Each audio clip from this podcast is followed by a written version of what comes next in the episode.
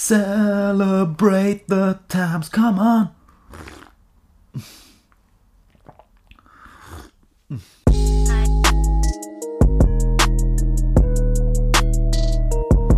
Willkommen bei Weiben mit Visi, dein neuer Lieblingspodcast. Shit. Damn, son, where'd you find this? Willkommen bei Folge 23 von Weiben mit Visi, dein neuer Lieblingspodcast.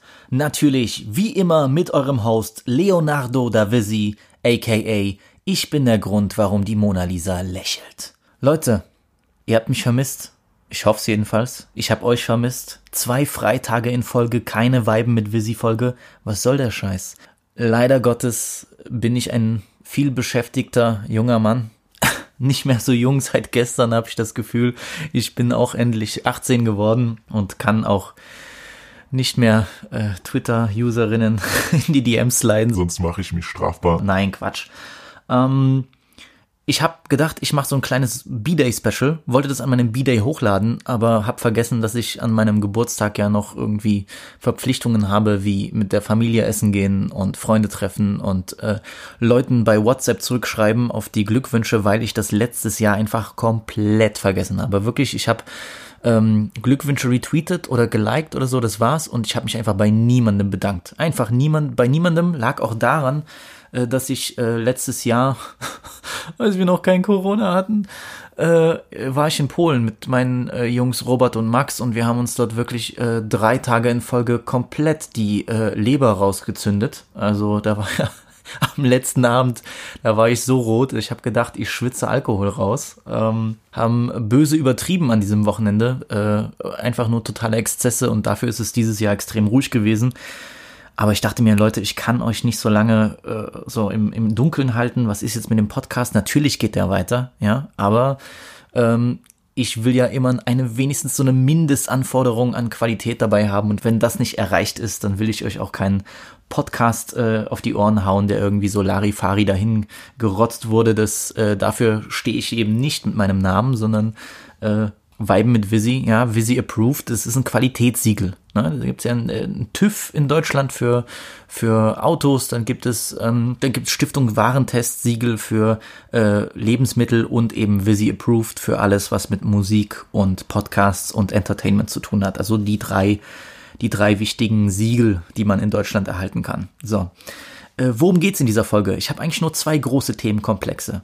Ja, einmal ist es Kanye, Kanye West, weil ich meine, wir reden ja nie über Kanye, weder online noch in diesem Podcast. Nein, Kanye äh, ist gerade sozusagen auf Kriegsfuß, hm, kann man so sagen, mit äh, den, der Musikindustrie, mit großen Plattenfirmen. Äh, das ist ein Thema, was mich beschäftigt hat und natürlich äh, für alle meine French Rap-Hörer, äh, Rap-Français-Liebhaber, äh, Freeze Corleone hat sein Album LMF La Menace Fantôme gedroppt und das hat äh, hohe Wellen geschlagen in den letzten Wochen. Und da will ich euch natürlich nicht ähm, vorenthalten, was ich von dem Album halte, aber auch wer Freeze Corleone überhaupt ist, denn so wie es aussieht, haben wir hier einen der naja, nicht ganz neuen, aber doch schon frischen Sterne der französischen Rap-Szene. Und äh, der Gute hat für viele Kontroversen gesorgt. Also wenn Flair in seinen Pressetexten zu NDW 2 geschrieben hat, es wird Skandale regnen, äh, so lässt sich das auf jeden Fall auch auf Freeze Corleone übertragen. Und äh, das ist das andere Thema. Also kann sein, dass es heute kürzer wird als sonst, ist ja auch in Ordnung, aber dafür wird es informationsreich, wie ich hoffe, und ich freue mich, dass ihr auch äh, wieder dabei seid. Ihr wisst ja, äh, Podcast machen, jedenfalls für mich äh, doch ein äh, nicht kleiner Aufwand. Ja, ich meine, es gibt ja Podcasts, die haben einfach ein Thema und dann wird darüber geredet. Was ist das für ein Podcast? Nein, Quatsch. Ähm, ich habe ja in meiner Abwesenheit, äh, das will ich nochmal sagen, eine tolle Podcast-Folge aufgenommen äh, mit den Mädels von äh, Chai und Schwestern, zwischen Chai und Schwestern. Und zwar äh, das Einmaleins des Mannes, des Mannseins, zusammen mit dem Bruder äh, Frustra, Frustration, äh, dem äh, guten alten Rapper ähm, für graue und raue und kalte und düstere und traurige Sounds äh, der dabei war und auch einen super Job geleistet hat. Äh, der Gute macht ja auch den Resümee-Podcast mit Credibil und Corona. Daher äh, war es ein Aufeinandertreffen der Giganten und es ist eine sehr coole Folge geworden. Und für jeden, der sich interessiert, was äh, zwei Kings über das Mannsein zu erzählen haben und wie wir Frauen vorlügen, dass Männer doch nicht Trash sind, der hört auf jeden Fall in die Folge rein. Aber ich würde sagen, wir starten erstmal mit Thema Nummer eins. Denn Kanye tweetete sich in den letzten Wochen mal wieder um Kopf und Kragen, denn nach seinem Versuch, Präsident in den USA zu werden, möchte er nun die alten, jahrelang bestehenden Strukturen der Musikindustrie aufbrechen, Künstlerverträge aushebeln, Artists ihre Musik zurückschenken und nebenbei noch ein paar milliardenschwere Unternehmen äh, wie Universal und Co. in die Eier latschen.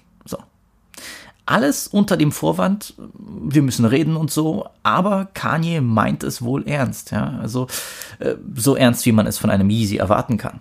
Äh, wild tweetete er in den letzten Wochen Dokumente aus seinem eigenen Künstlervertrag, er schickte SMS-Läufe mit den Strippenziehern hinter der Musikindustrie äh, nach außen durch. Und ja, äh, zwischendurch zeigt er uns auch seine selbst designten Yeezy-Schüsseln, also noch nie haben Kellogg's Frosties so dekadent geschmeckt. Aber lasst uns erstmal in der Zeit zurückgehen. Vor 18 Jahren, ja, lange Zeit, lang ist es her, war Kanye West noch stolz darauf, bei Rockefeller Records von Jay-Z unterschrieben zu haben, dass er damals das heißeste Rap-Label der Welt nannte. West war zu diesem Zeitpunkt ein Superproduzent, aber führende Persönlichkeiten des Hip-Hops zweifelten noch an seinen Fähigkeiten als eigener Frontmann.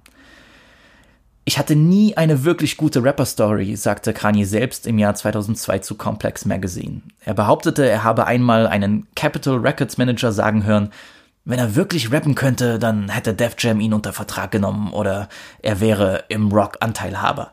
Indem er sich dann aber vertraglich auf The Rock von Jay-Z verpflichtete, brachte West die Hater ganz schnell zum Schweigen.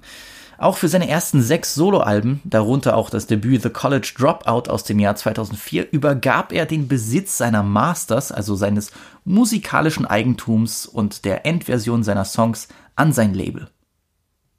Letzte Woche inmitten einer Twitter-Tirade gegen seine historischen Plattenverträge veröffentlichte Kanye Screenshots von mehreren Verträgen, darunter ein Update seines Rockefeller-Deals aus dem Jahr 2005, in dem bestätigt wurde, dass die ersten Alben des Rappers vollständig Rockefellers Eigentum sind.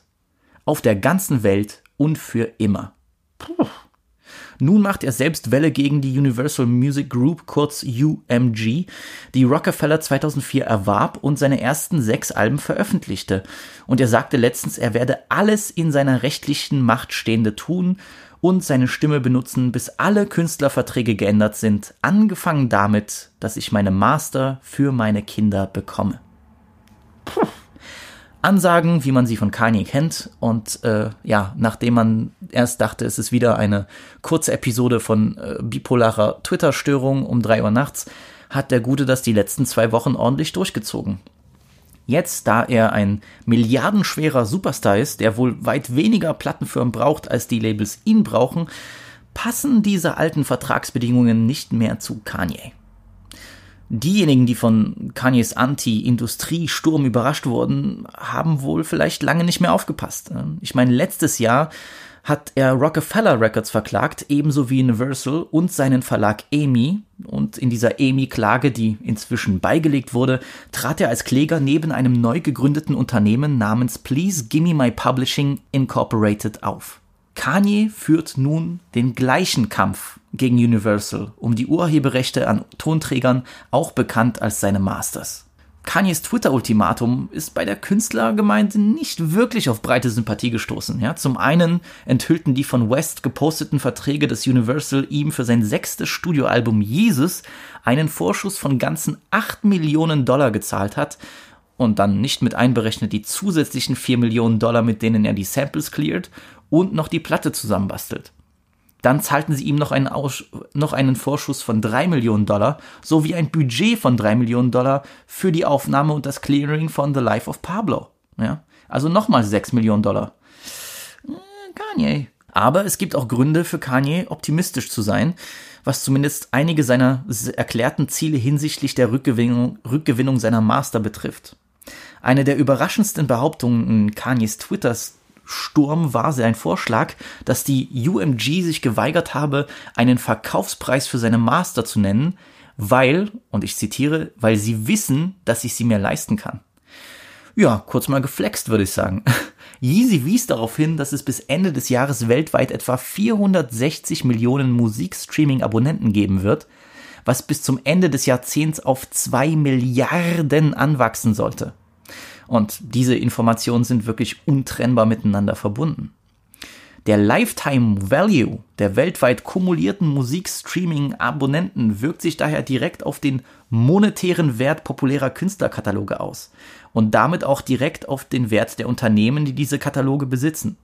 Das war jetzt viel Kauderwelsch, aber kurz gesagt, mehr Leute, die streamen, desto teurer wird der Wert der Musik. Und mit Wert meine ich einfach das Eigentum an der Musik, vor allem wenn man sie besitzen möchte. Und die Plattenfirmen, die werden sowieso reicher.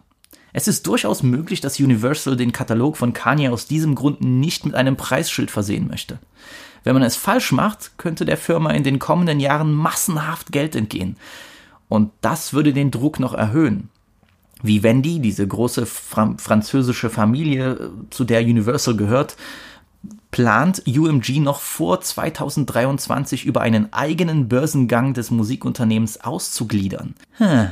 Also je mehr Superstar-Kataloge Universal besitzt, desto höher wird die Bewertung an der Börse ausfallen. Let's get that paper. Was, außer Geld, kann Yeezy in seinem Kampf um die Rückforderung seiner Master eigentlich einbringen? Eine Sache, die Universal definitiv nicht wollen würde, ist, dass er sich öffentlich von der Firma abwendet. Vor allem in Richtung eines Rivalen. Diese Möglichkeit wird Universal jedoch viel mehr schaden, wenn West immer noch konstante Hits und Bänge erzielt. Gegenwärtig befindet sich unser bipolare Atze ja auf seinem Gospelmusiktrip, aber auch sein jüngstes, sagen wir mal, normales Album Yay war ein kommerzieller Underperformer. Trotzdem, am Ende des Tages kann er immer noch Hits liefern. Es ist Kanye. Jeder redet über ihn, egal was er macht. Das fast schon kindische I Love It mit Lil Pump kam einfach aus dem Nichts, aber es war dennoch ein Hit. Er erreichte in mehreren Ländern die Nummer 1 und hat bis heute immerhin 500 Millionen Spotify-Plays. Noch mehr solche Hits und Kanye hat definitiv eine bessere Verhandlungsposition. Der Deal, den Kanye aber möchte, mit Sammelklagen und Master zurückkaufen, den gab es schon mal bei seiner besten Freundin Taylor Swift. Bei Kanyes neuer Mission geht es eben nicht nur um Kanye. Ja? Am Sonntag, den 20. September, twitterte West, dies ist ein Aufruf an alle Künstler, sich zu vereinigen. Ich werde meine Master bekommen, ich habe den mächtigsten Anwalt in der Musikbranche und ich kann sie mir leisten. Aber jeder Künstler muss frei und fair behandelt werden coole Sache, Kanye. Darüber hinaus twitterte er neue Richtlinien für die Aufnahme und Veröffentlichung von Vertragsvorlagen, die er industrieweit übernommen sehen möchte. Zum einen das Eigentum der Künstler an den Urheberrechten, also sozusagen wirklich die Master, und auch die Aufteilung der Einnahmen zu 80 oder zu 80, 20 oder mehr zugunsten der Künstler. Äh, das kann ich mir nur schwer vorstellen. Aber gut, ganz abgesehen von der Tatsache, dass West bereits einige seiner späteren Master-Copyrights zu besitzen scheint, klingen diese beiden Richtlinien sehr ähnlich wie der große Plattenfirmendeal, den eben Taylor Swift hat. Swift kündigte 2018 an, dass sie einen neuen Vertrag mit Universal und Republic Records unterzeichnet habe, wonach ihr von nun an alle Master gehören würden. Swifts Masters aber von ihrem Lover-Album sind ja berüchtigterweise im Besitz von Supermanager Dude Bro Scooter Brown, der auch Justin Bieber vertritt. Ich kann mich noch erinnern, früher hieß es, äh, Taylor Swift will alle ihre Songs nochmal nachsingen, nochmal neu recorden, damit sie dann die Master an den Neu-Recordings besitzt. Wie gesagt, eine extrem komplizierte musikrechtliche Situation. Und trotz dieser Geschichte, die trotz der öffentlichen Feindschaft mit Taylor Swift, die auf ja, ihre berüchtigten VMAs vor einem Jahrzehnt zurückgeht, ich kann mich erinnern, weil ich da gerade in Amerika war, da verspricht West nun aus dem Nichts heraus Taylor dabei zu helfen, den Rest ihrer Master zurückzubekommen. Also, ey, Corona und Pandemie hat aus uns allen Freunde gemacht, habe ich das Gefühl. Was soll man aber sagen zu der ganzen Geschichte? Hat Kanye recht? Ja, auf jeden Fall. Holt euch Independent das Mula. Aber, und das muss man sagen, Kanye ist selbst auch jemand, der lange Zeit Künstler wie Pusha T, Sci-Hi the Prince oder Kid Cudi in, sagen wir mal, schlechten oder unzureichenden Künstlerdeals gehalten hat. Bei dem, großen Poten bei dem großen Potenzial von Good Music war es nie das Vorzeigelabel, was Künstlermanagement angeht. Cudi hat sein Ding gemacht, Sci-Hi schreibt mittlerweile jedes Kanye-Album und jeder wird natürlich über die Runden kommen, das ist klar. Kanye ist auch kein Manager per se. Aber sein Kampf sollte den anderen dienen als nur sich selbst. Vor allem, weil der Gute seit einiger Zeit schon ein Milliardär ist. Und da hält sich mein Mitleid in Grenzen. Das ist wirklich ein Thema, das ich gerne mit Industriegrößen besprechen würde. Einfach weil man eben so wenig von außen erfährt. Ja, man hört immer mal wieder Deals, man hört immer mal wieder Riesenvorschüsse bekommen, gerade im Deutschrap. Aber das ist halt alles so äh, Schall und Rauch, wenig dahinter. Viele Leute wissen gar nicht, dass wenn du großen Vorschuss bekommst, du musst das ja irgendwie wieder refinanzieren. Das wissen die gar nicht. Leute glauben, Universal schenkt dir einfach 900.000 Euro, damit du dir jetzt eine neue Uhr kaufen kannst. Also ich würde gerne jemanden haben, jetzt mal nicht nur aus, äh, aus der amerikanischen Szene, das ist weit hergeholt, aber es gibt ja ähnliche Labelstrukturen, genauso wie bei, mit Universal bei, in Deutschland oder mit Sony. Es wäre schön von jemandem zu hören, wie diese Verträge strukturiert sind oder ein Künstler, wie er damit umgeht. Es äh, sind alles noch so Sachen, die wenig beleuchtet werden, gerade auch bei sehr, sehr erfolgreichen Künstlern, aber das scheint ja sowieso äh, ein Großteil damit äh, ja, komischen Methoden sich äh, Erfolg zu erkaufen. Es ist schwierig. Ich würde gerne wissen, was, äh, was man beachten sollte, wenn man solche Verträge unterschreibt. Es gibt ja äh, generell, find, klar, wenn man als Newcomer bei einem großen Label unterschreibt oder einen Mentor hat, sei es jetzt, man hat, man ist Mero und man hat einen Chata, der sich um solche Dinge kümmert, dann ist das cool. Der ist ja lang genug in der Branche, um zu wissen, was man dann macht. Aber ähm, ich weiß generell, junge Künstler lassen sich gerne von dem Geld blenden und äh, unterzeichnen dann halt Verträge, die sie dann äh, auf Jahre lang zum Sklaven machen. Wie gesagt, es wäre wirklich, ich würde gerne mal mit jemandem aus der Industrie sprechen, vor allem auch im Podcast, der uns irgendwie da ein bisschen Licht auf die Sache bringen kann, weil viele Leute dann auch nicht äh, darüber reden wollen, nicht darüber reden dürfen. Ja, Kanye hat ja auch den Fehler gemacht, eigentlich Dokumente zu tweeten, obwohl er NDAs unterschrieben hat, also sogenannte Non-Disclosure Agreements, Verschwiegenheitserklärungen, äh, da seine, seine Verträge öffentlich zu machen, das war schon wieder so ein, äh, ein ganz anderer Move. Also 3D-Schach würden jetzt die englischen Kommentare lauten, aber ich weiß nicht, ob es ihm geholfen hat. Es ist ehrenwert, es ist ehrenwert, vor allem wenn er den Kampf durchzieht und ich glaube, damit sich wirklich was ändert, braucht es äh, solche Künstler wie Kanye und Kanye ist ja wirklich global gesehen einer der größten überhaupt, die einen Schritt in die richtige Richtung wagen. Aber äh, bevor die ersten, ja, bevor die ersten Leute mitziehen, und er hat ja auch gesagt, so Leute, komm hier Drake und so, kommt, macht mit. Ich glaube kaum, dass dann Künstler, die wirklich in einer guten Position sind, ja, die ihr Geld machen und sich dumm und dämlich verdienen, dass die daran interessiert sind, das äh, aktuell das System zu ändern. Ich glaube, er macht sich gerade er reicht sich gerade mehr den Arsch auf für die Independent-Künstler oder die Künstler, die äh, die ganze Zeit warten, ihr Album zu releasen, aber von ihrem äh, Label zurückgehalten werden. Ja, der Kampf an sich ist gut. Ich hoffe nur, dass Kanye sich mehr für andere einsetzt als für sich, weil am Ende des Tages, wie gesagt, äh, er hat schon einige seiner Master. Ich glaube nicht, dass er jetzt morgen an der Straße betteln wird, weil er nicht den, im Vollbesitz von Golddigger ist. Daher, ja, ich bin gespannt, wohin die Reise hingeht, aber es ist auf jeden Fall interessant, weil so eine große Person, die dermaßen, äh, ja, die dermaßen strikt, dermaßen streng nach einer Änderung des Systems fragt und bittet und, naja, sagen wir mal, die, dieses, die Änderung des Systems anstrebt, das haben wir gerade in Amerika lange nicht gesehen. Also ich bin äh, gespannt, wohin die Reise geht und man kann ja über Kanye sagen, was, er, was man möchte. Langweilig ist es mit ihm nie kommen wir zu einer anderen Person, die in den letzten Wochen für viel Aufruhr gesorgt hat, und zwar das neue Enfant terrible der französischen Rap-Szene. Die Rede ist von Freeze Corleone.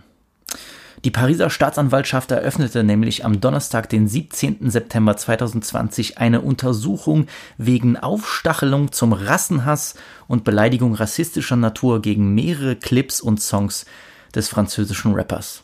So, stopp. halt, stopp. Wer ist überhaupt Freeze Corleone, über den ganz Frankreich gerade redet? Freeze Corleone, bürgerlich Issa Lorenzo Diakite, wird 92 in Lila, Seine-Saint-Denis geboren. Er ist der Sohn eines Senegalesen und einer Italienerin, daher auch das Corleone, Corleone, in seinem Rappernamen. Er zieht in seiner Jugend erst nach Dakar in Senegal, wo er auch die anderen Mitglieder seiner CC7 Gang aka La Ligue des Ombres, also die Liga der Schatten trifft und später nach Montreal in Kanada, wo er auch mit englischsprachigen Rap in Kontakt gerät. Seine ersten Projekte bringt er im Jahr 2010 heraus, Jahre bevor er zurück nach Frankreich kommt und berühmt wird. Freeze Corleone, der seit einem Jahrzehnt aktiv ist, hat sich in den letzten zwei Jahren zu einem der prominentesten Namen der französischen Rap-Szene gemacht. Sein letztes Jahr erschienenes Mixtape Project Blue Beam hat einen ganz neuen Kreis von Zuhörern angezogen, die sich für sein verschachteltes Universum interessieren, vor allem weil der Rapper mit seinem Prinzip des Nicht-Featurens gebrochen hat, indem er mit Künstlern mit ebenso ausgeprägter Bildsprache wie Alk Pot oder erst kürzlich King Enoch, einer Rap-Legende aus dem Quebec, zusammenarbeitete. Freeze ist und bleibt ein Rätsel aus Worten und Gedanken und das nicht nur, weil er bis auf Twitter fast überhaupt nicht auf sozialen Netzwerken unterwegs ist. Sein Instagram-Profil zum Beispiel ist privat und es haben nur bestimmte Leute Zutritt, sodass er nur um die 800 Abonnenten hat. Ziemlich ungewöhnlich für einen Jungspund mit so viel Hype. Auch seine Texte sind alles andere als leicht zu verstehen für einen Neuling. Die Texte sind voll mit Querverweisen und Referenzen, versteckten Analogien und kryptischen Codes. Also bevor man sich ganz in die Welt von Freeze vertieft, ist es besser, sich auf einige wenige Elemente zu stützen, die es erlauben, ihre Mechanik zu erfassen und zu vermeiden, dass man einen der begabtesten Künstler seiner Generation einfach aus Unverständnis verpasst. Beginnen wir mit dem, was einem am schnellsten auffällt, wenn man sich wirklich mit seinen Lyrics befasst. Jeder Vers wimmelt von einer unendlichen Anzahl von Verweisen aller Art, ohne dass eine wirkliche Richtlinie festgelegt wird von den okkulten Gesellschaften der ersten Hälfte des 20. Jahrhunderts über die Feinheiten der verschiedenen Spielmodi von FIFA bis hin zu den Auswirkungen von Opiaten nutzt der Rapper das volle Spektrum an Informationen und Daten auf seiner Festplatte. Als würde er für jeden einzelnen Song einen Ordner mit tausend Dateien öffnen. Zwischen seinem sehr alternativen Popkulturverständnis und seiner Vision von Geopolitik ist Freeze Corleone derzeit eines der seltenen Künstlerprofile, die den gemeinen Hörer sogar noch ein wenig verärgern, ja, sogar schockieren können. Da kann man sich natürlich die Frage nach seinen Referenzen und Aussagen stellen, ob man an seinen Thesen festhält oder nicht. Je nach Standpunkt wird man in ihm einen reinen Intriganten oder im Gegenteil einen aufgeklärten Geist sehen oder eben eine interessante Mischung aus beidem, vor allem wenn man bedenkt, dass er ein Junge ist, der sich viele Fragen stellt und die allzu offensichtlichen Antworten verweigert. Zuerst wird man sich also damit begnügen müssen, seine Texte mit einer gewissen, sagen wir, Distanziertheit und ja, ausreichender Weitsicht zu nehmen. In zweiter Instanz wird man bemerken, dass im Laufe seiner Verse Namen aufkreuzen, die man nur kennt, wenn man zu einer anderen Geschichtsauffassung als die der Schulbücher bereit ist. Oder zu den zahlreichen YouTube-Videos mit den Hashtags NWO, Kilominati oder JP Morgan. Man muss also den fundamentalen Platz der Symbolik im Universum von Freeze Corleone und noch globaler der CC-Set-Click beachten. Wie seine Referenzen, so war auch Freeze Corleone lange Zeit ein Rapper, der einer bestimmten Anzahl von Insidern vorbehalten blieb, mit einer sehr begrenzten, aber doch äußerst soliden und engagierten Fangemeinde. Obskur, kryptisch, er blieb die meiste Zeit des letzten Jahrzehnts am Rande des Rap-Spiels und außerhalb des Blickfeldes der Öffentlichkeit. Der kritische Erfolg von Project Bluebeam änderte die Dinge etwas und veränderte den Status des Rappers, der allmählich richtig hm, bankable wurde. Man konnte ihn verkaufen. Vom künstlerischen Standpunkt aus gesehen scheint Project Bluebeam das raffinierteste und trotzdem für die Massen zugänglichste Werk zu sein. Zunächst einmal handelt es sich um ein kurzes, prägnantes Projekt mit einem einzigen Feature und einer Mehrzahl von Tracks, die so aufgebaut sind, dass sie sehr eingängig erscheinen. Es gibt wenig Soundexperimente, sehr interessante Konzepte für den, sagen wir mal, anspruchsvollen Hörer, aber es ist immer noch Street Rap, ja, und äh, viel wenige, viel weniger instrumentale Dominanz äh, wie bei seinen ersten Mixtapes. Es gibt welche sogar bei Dead Piff. ähm, Project Bluebeam ist im Gegensatz dazu viel dunkler, viel kälter, viel minimalistischer und äh, die Produktion, vor allem von Flams, haben die Texte des Rappers einfach viel besser hervorgehoben als sonst. Was aber nicht heißen soll, dass es keine atmosphärischen Beat-Geniestreiche gibt, wie zum Beispiel Lester oder Sacrifice de Mas. Also jeder, der durch äh, LMF, das neue Album auf Freeze Corleone aufmerksam geworden ist, der sollte sich Project Bluebeam geben. Das ist schon ein Banger, ein Banger-Projekt. Äh, ja, bei so einer raffinierten künstlerischen Ausrichtung galt daher bei dem neuen Album LMF La Menace Fantôme, also die dunkle Bedrohung. Star Wars-Fans kennen das, denn so hieß äh, der erste Teil der Prequels. Äh, bei dem neuen Album galt die ganze Aufmerksamkeit der besonderen Technik von Freeze Corleone. Ja, also wie, wie einige der besten Schreiberlinge im französischen Rap hat der Rapper die Fähigkeit, den Zuhörer mit so einer ganz besonderen Bildsprache zu fesseln. Oder mit anderen Worten, eine Phrase wie Ich behalte meine Gelassenheit, als wäre ich ein Reptil in Unterkühlung, das im Schnee lebt, das wird man von anderen Trap- und Drill-Rappern seiner Generation nicht so schnell hören. Freeze aka Philip Lin aka Professor Shen verkettet Analogien und Wie-Vergleiche in einem Satz nach dem anderen. Er scheint es freiwillig, er scheint es freiwillig zu übertreiben, indem man seine Wiederholungen zu einem echten Gimmick macht, mit Phrasen, die manchmal vereinfachend erscheinen, aber schließlich so konstruiert sind, dass sie uns daran erinnern, dass ein und dasselbe Wort oder ein und derselbe Name unendlich viele Bedeutungen annehmen kann. Als Beispiel, er rappt, ich will nicht wie Robert vor dem Kasten sein. Ich, also Kasten kann auch vor dem Eingang zum Block bedeuten, ne? hier die Doppeldeutigkeit nochmal. Ich will nicht wie Robert vor dem Kasten sein. Ich will keine Power so wie Robert. Packen Sie Ihren Mist zusammen. Ich glaube nicht, dass Sie Robert mögen. Da bezieht er sich einmal auf Lewandowski, den Fußballer, einmal auf Robert Greene, den Autor, und einmal auf Robert Faurisson, den berühmten Holocaustleugner, der seit Jahren verschmäht wird in der französischen Gesellschaft. Und eben dieser letzte Verweis bezieht sich auch auf eine andere Art von Vorbehalten, die von einem Teil des Publikums gegenüber Freeze Corleone und seinem Kollektiv geäußert wurden. Die Anspielungen, die er macht, sind nicht nur grenzwertig, sie erscheinen manchmal wirklich provokativ. Bis zu dem Punkt, dass sie fast schon eine gewisse Form von Zweideutigkeit annehmen. Es ist ein sehr heikles und komplexes Problem.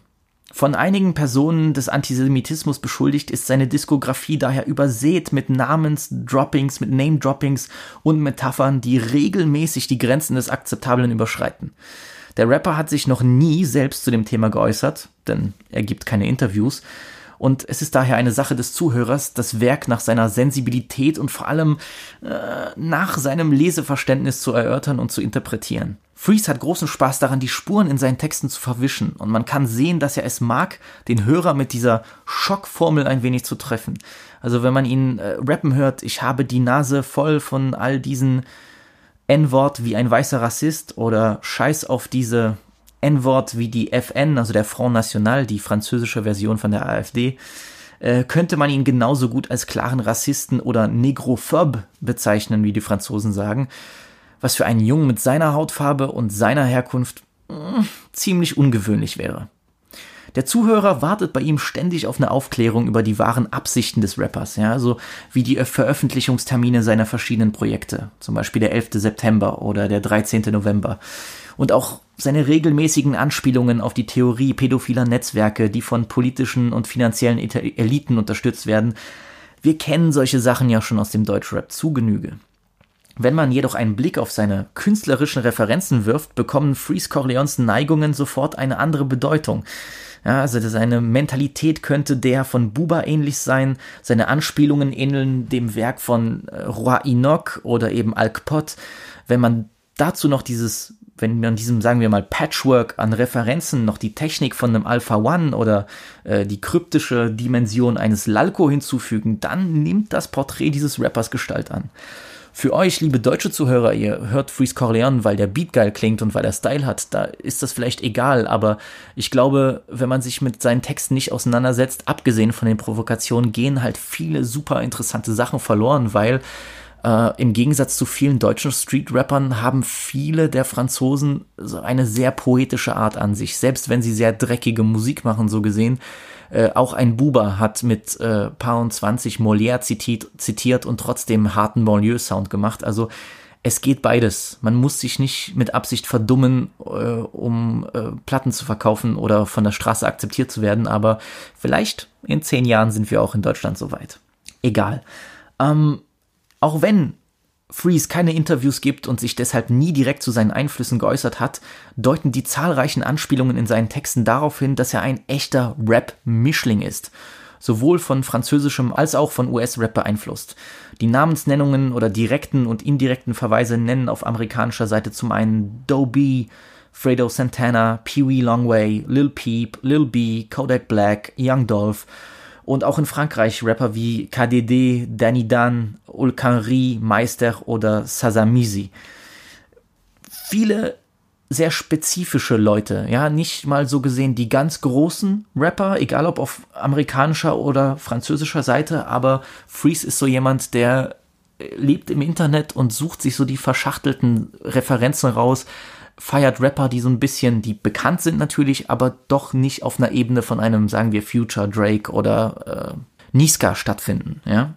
Die Partnerschaften mit bestimmten Künstlern gehen sogar weiter. Es ist halt nicht überraschend, dass er heute mit Namen wie Schon von der Ghetto Fabulous Gang oder mit Ibe von GB Paris arbeitet. Bis vor kurzem akzeptierte Freeze nämlich keine Features außerhalb seiner 667-Sekte und lehnte jede Art von Interview ab, unabhängig von den Medien. Seine Medienpräsenz ließe sich also gut und gern mit der Freeze Corleone übernimmt die PNL-Strategie zusammenfassen, nur mit dem Unterschied, dass es vielleicht keine wirkliche Strategie war, sondern einfach nur ein Mangel an Lust, sich zu präsentieren und zu äußern. Nun hat Freeze auf LMF mit seinen Regeln ein wenig gebrochen und wenigstens andere Features zugelassen.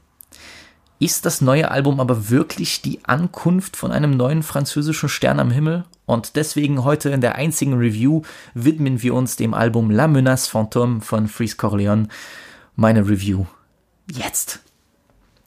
Also, ich würde sagen, ich glaube zumindest, Freeze Corleone hat mit LMF ein auf jeden Fall prägendes und vielleicht sogar einschneidendes Album abgeliefert, das bei vielen Jahresendlisten sehr weit oben stehen wird. Ja. Das Album kommt irgendwie in einer Zeit, wo französischer Rap gerade nicht weiß, in welche Richtung er gehen soll. Die Hochjahre der Trap-Banger sind vorbei, die Hochjahre von Afro-Trap auch und doch versuchen immer noch sehr viele etablierte Künstler eine Mischung aus beiden Stilen hochzukochen, die Fans beider Stile oft enttäuscht zurücklässt. Freeze Corleone dagegen hat diese Probleme nicht. Ihn interessieren Radiohits überhaupt nicht und was der Rest der Szene macht, schon gar nicht. LMF ist kompromissloser, dunkler, kalter Sound of Drillbeats, die ohne jegliche Aufhübschung oder Versüßung in deine Ohrmuschel knallen.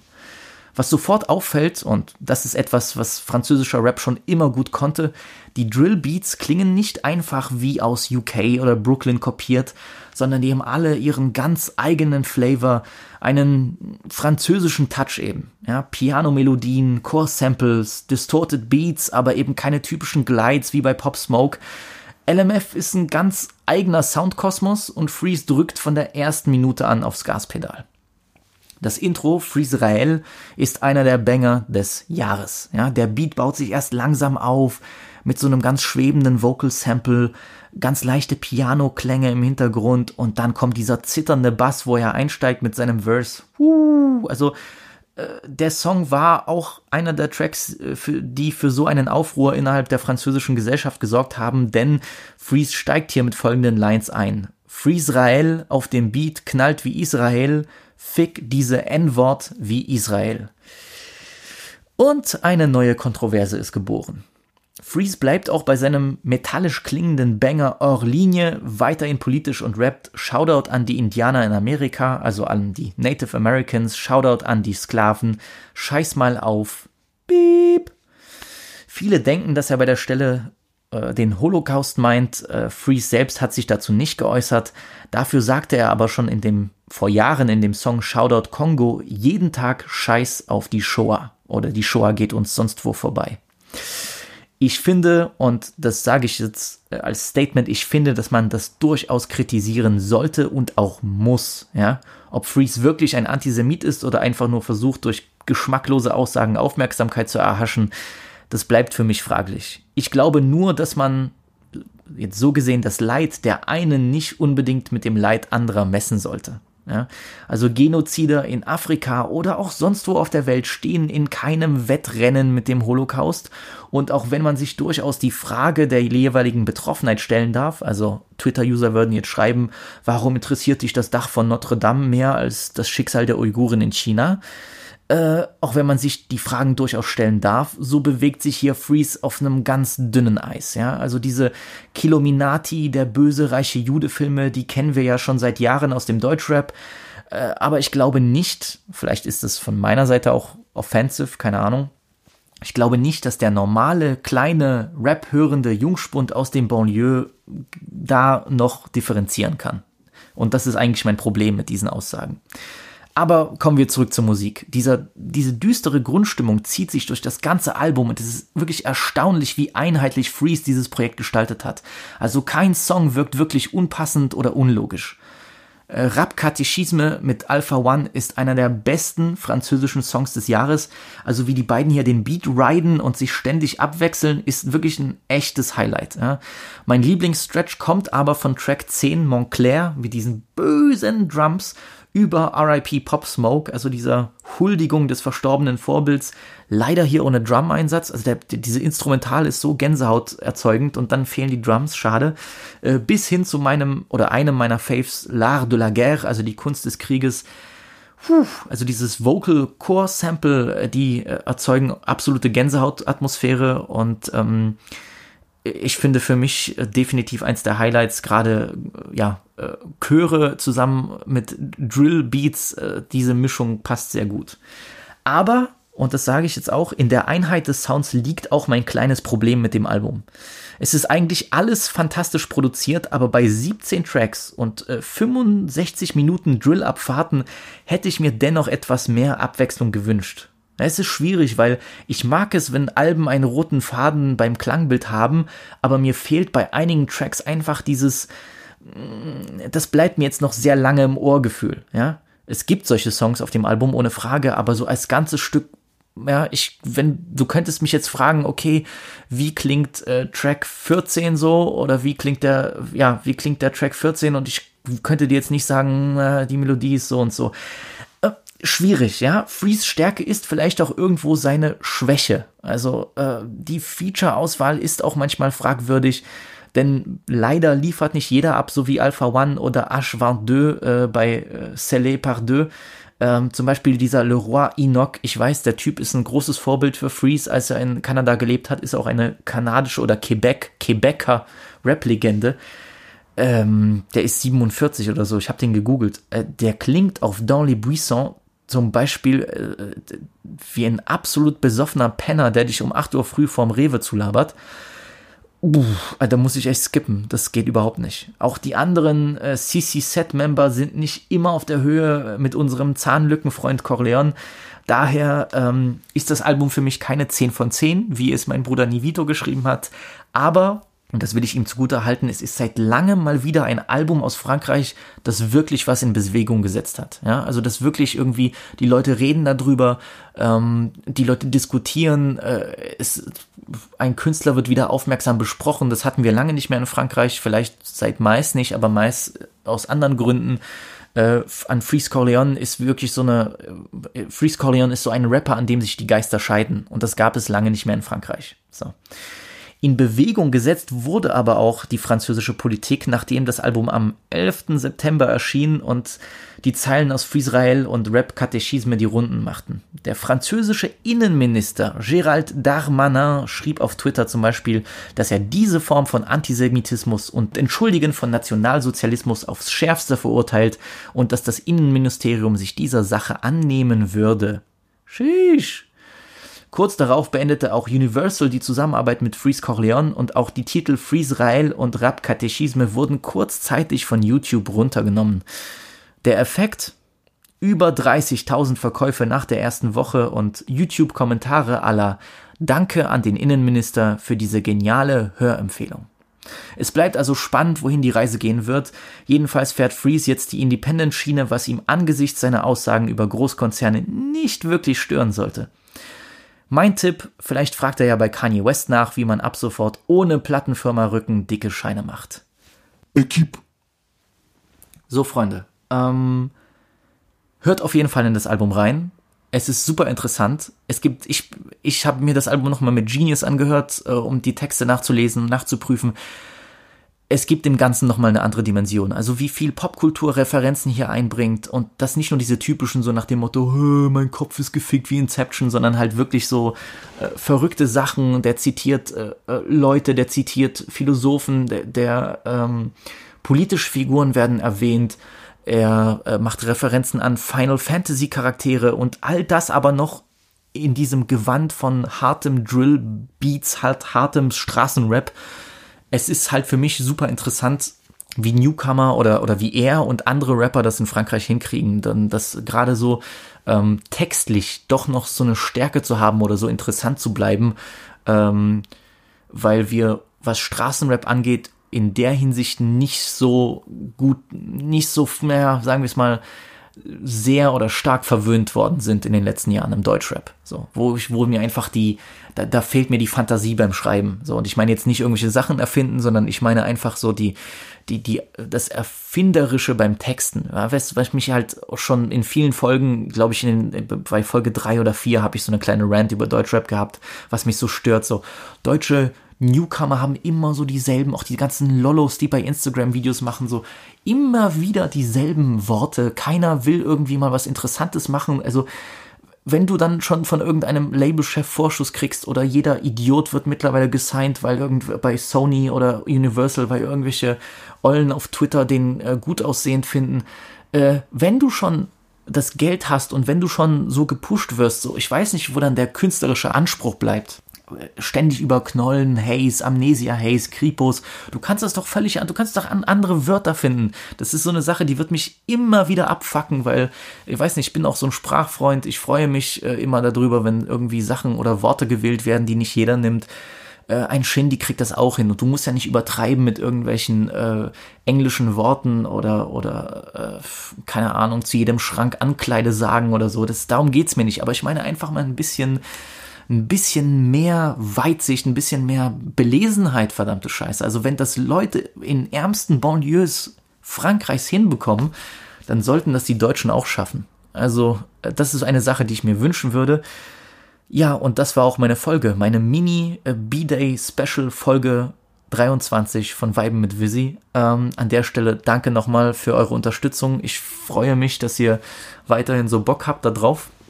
Ich weiß, wie ich wiederhole mich, aber ich werde das einfach in jeder Folge sagen. Um, ähm, und danke für die Glückwünsche. Wirklich, danke. Ich, ich, hatte einen tollen Geburtstag. Es war, war zwar sehr ruhig, aber ich habe mich sehr geliebt gefühlt und äh, das ist wirklich das beste Gefühl, das man haben kann. Und ähm, ja, äh, mir bereitet es auch Freude, diesen Podcast zu machen und äh, mich äh, stundenlang in die Recherche reinzuschmeißen für euch. Und für mich auch, mein Gott, ich, ich, ich, liebe, ich liebe das ja. Also ich liebe ja, was ich mache und das ist das Wichtigste. Und deswegen danke nochmal an alle, die mir gratuliert haben. Und wir sehen uns hoffentlich, ich bin aber positiv, am Freitag mit einer ganzen Reihe von Reviews, weil es ist so viel rausgekommen.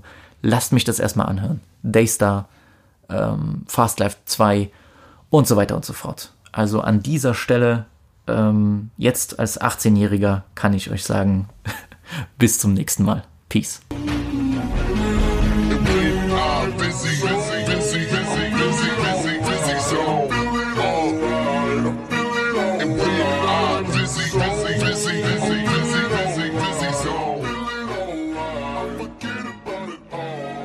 Goodbye.